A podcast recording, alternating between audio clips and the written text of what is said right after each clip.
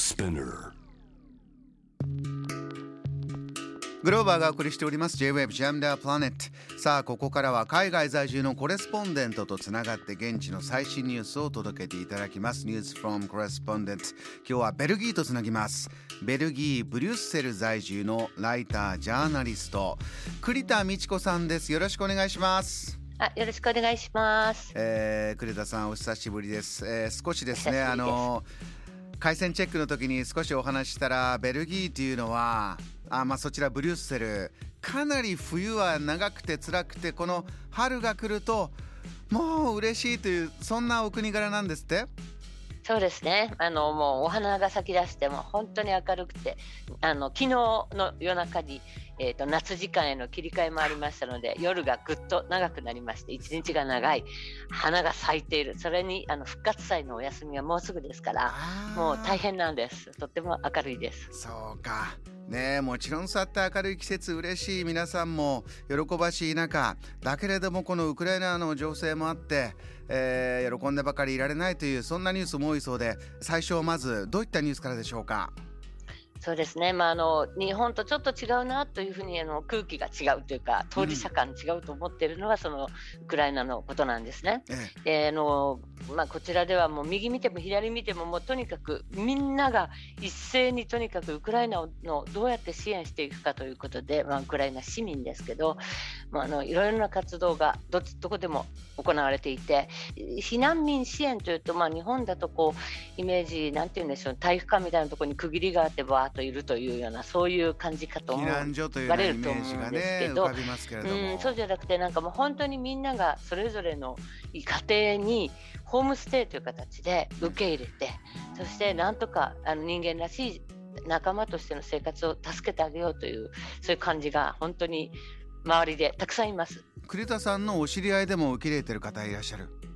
そうですね。っていうのは私たちももうあの家族会議の結果あの受け入れるという意思表示をしたんですが、うん。まだうちには回ってこないんですね。うん。であのすでに回ってきている方たちっていうのはまだ国とか地域政府の方からの枠組みで回ってきたんじゃなくてとにかく回ってきてしまった何かの縁で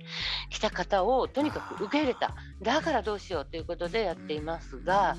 まあ、あのもうその日に登録が済めばはい、すぐに生活保護が国から出ますしうん。あの学校も翌日から行けますあしそういう形なんですね。でうん。まあ私の周りでも随分もう本当に顔の見える方人たちが出てきて女性と子供ばっかりなんでまあ本当に話を聞けば涙涙ですし。栗田さんからあの送っていただいたお写真あのリスナーの方にもシェアしますけれども姉妹ですかねこのお二人のお写真があってやはりこうやってじゃあ実際に触れ合って話して何か集まってこう会話して感じたこととかそこであった出来事どんなことあったんですか？そうですね。もうあのアナスターシャっていうの19歳の女の子とナタリアという24歳の女の子に会ったんですがナタリアちゃんがちょっとだけ英語が喋れる。であとはもうあの電話の翻訳ソフトで会話をしていくんですけれども、うん。非常に明るくてもう何があってもどっち向いてもありがとうありがとうありがとうって言い続けるんですよ。本当にあなたにありがとうこの国にありがとうこの国のトップにありがとうって言ってくれるんですけど、うん。でまああの歌を歌ったり詩をあの暗唱したりって、まあ、ちょっと私たちがどこかの国に逃げてすぐできるだろうかって思ってしまうほどいろいろなことをしてくれてとっても明るくてでまたもう言葉を覚えて明日から履歴書を出して早く仕事をしてこのうちにご厄介にならないように自立するんだっていう本当に前向きでもちょっと頭が下がりました。栗田さん、あのー今ねこの国にありがとうってこうベルギーに対してもベルギーのトップに対しても感謝の言葉を言ってくれたりとありましたけどもじゃあ各国のトップがどうやってこの状況を早く、えー終わらせるか仲裁どうするのかというところでブリュッセルでは G7 会合がというのもね日本でもニュースになりましたがこちらはいかがでしょうか？そうですね、ブルッセルはあの G7 もありましたけども EU とそれから NATO と、まあ、それからもし皆さんお聞きになったら SWIFT なんていうのも全部いあのベルギーにありますので。そうでそこのあの EU と NATO の会合が、まあ、ちょっと大きいものですから、G7 はちょっと本当に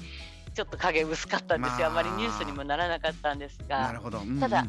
まあその日本というのは EU と NATO の会合に入ってない唯一の国ででまあちょっと外見上も違うアジア人の人が1人入っているという状況だったんで、ええ、そういう意味では、まあ、写真には写ってたかなっていう感じかもしれないです。はい、あのね、そういった立場であるから言えることもあるんじゃないかなという期待も日本で暮らしてるとあるんですけどやはりそちらだと、まあ、もう当然のことながらじゃあ NATO がどういう会議どういうことを言うかバイデン大統領を迎えてそしてまあ EU 緊急理事会。もちろん現実的にはここなんだと思うんですね。いかがですか？どういったところがメインのポイントになりましたか、えーまあ、メインとしてはもうやはり日本でも伝えられていると思いますけれどもあのロシアから供給されているガスっていうのがもう本当に命綱なものですからこれをいつでも蛇口止められてしまって止めてくれて構わないという言い切れないヨーロッパなので、はい、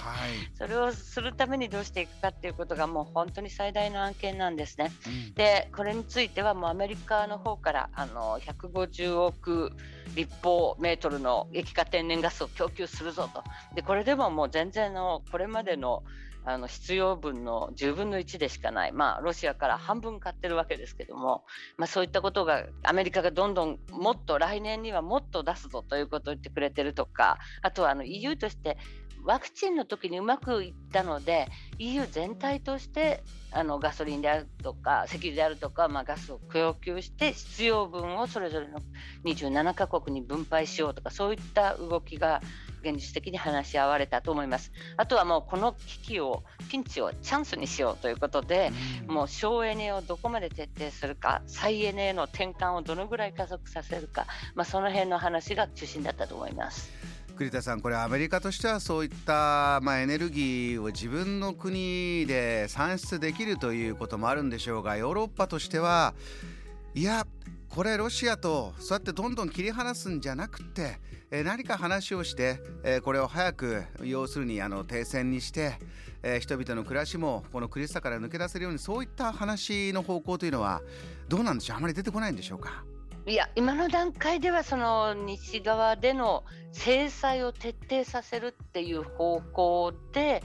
えー、ロシア側からのその和解に乗ってくることを期待しているんだと思います。ただあの市民は全然別の問題だということを非常によく強く言っていましてあのロシアとかロシアの国とかロシアの市民に対してはものすごく彼らもあのヨーロッパ本当にロシア人もウクライナ人もたくさんどこにでもいますからその人たちもみんな立ち上がっているのでそういう意味でなんかあの多分日本ではないと思うんですけれど多分ねあのこちらではプーチン戦争という言い方をするんですよ。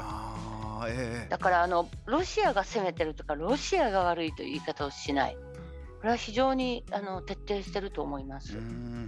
プーチン大統領のアクションをどうやって止めるかという話をとことんしているとそういうことなんですね。そういう気がしますこちらの方が強く、はい。わかりました。えー、栗田さん大変な中、えー、また最新リポートありがとうございました。またよろしくお願いいたします。はい、こちらこそよろしくお願いします。今日はベルギーブリュッセルからライタージャーナリスト栗田美智子さんのお話を伺いました。JAM The Planet